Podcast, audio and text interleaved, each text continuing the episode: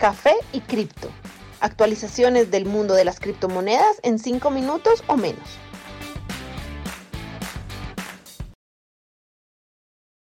Un buen día para todos, soy Miguel, su anfitrión, con una actualización para hoy, febrero 10 de 2021.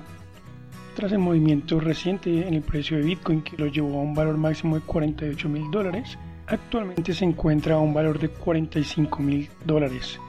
Es posible que pruebe nuevamente la zona de 42 mil dólares, en donde se encuentra el soporte más cercano antes de continuar hacia los 50 mil dólares. Ethereum se ubica en 1733 dólares tras alcanzar un nuevo valor máximo histórico el día de ayer de alrededor de 1830 dólares. Como ha sido costumbre en las últimas semanas, no muestra indicativo de detener su marcha y es posible que alcancemos los 2.000 dólares muy pronto.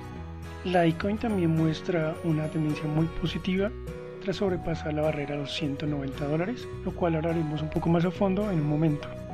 Ripple se sitúa a 0.5 tras la subida que ha mantenido estable por los últimos 10 días desde que estaba a 0.25 dólares.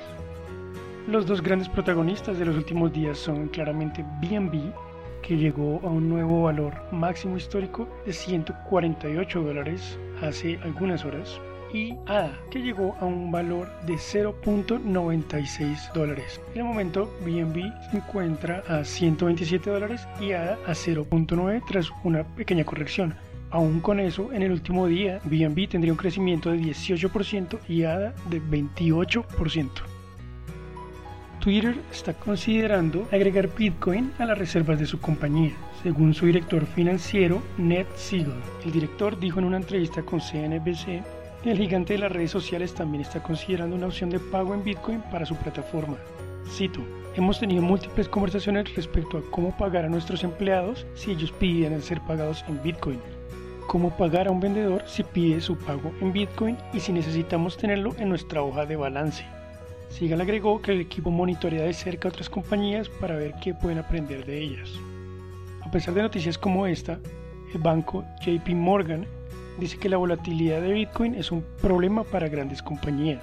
Según una investigación publicada por el estratega líder de JP Morgan, Nicolaos Panigirsoglou, las grandes reservas corporativas no van a estar dispuestas a seguir el ejemplo de Tesla, debido a la inestabilidad en el precio del criptoactivo.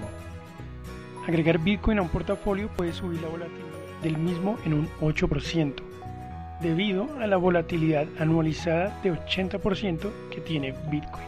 Esta se ha incrementado significativamente desde comienzos del 2020, debido a un salto rápido en adopción institucional.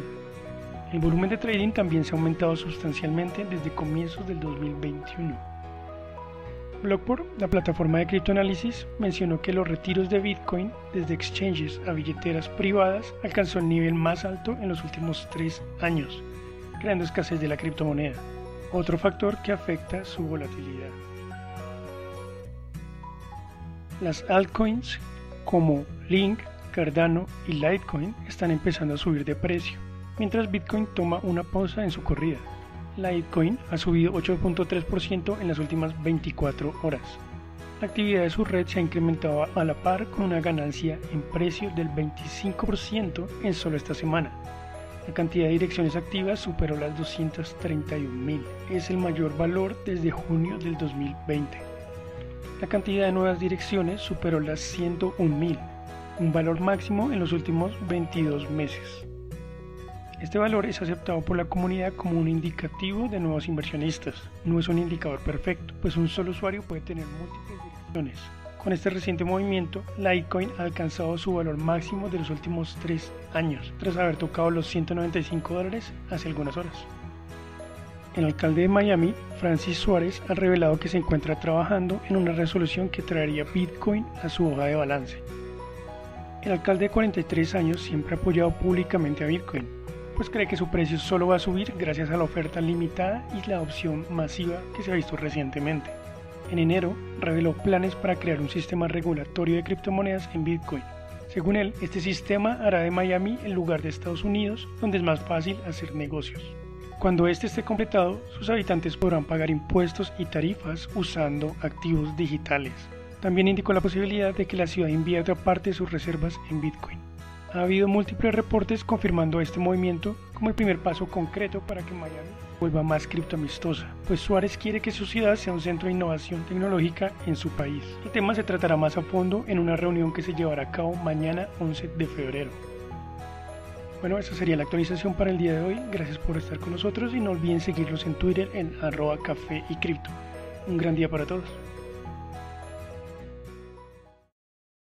Los artículos y análisis mencionados en este podcast no constituyen una recomendación u oferta de inversión ni una promesa de resultados futuros. Haremos todo lo posible para garantizar la precisión de la información incluida en este podcast sin asumir ninguna responsabilidad por cualquier información faltante o incorrecta. Las operaciones con criptomonedas implican un elevado riesgo, incluyendo pérdida parcial o total del capital invertido y pueden no ser adecuadas para todos los inversores.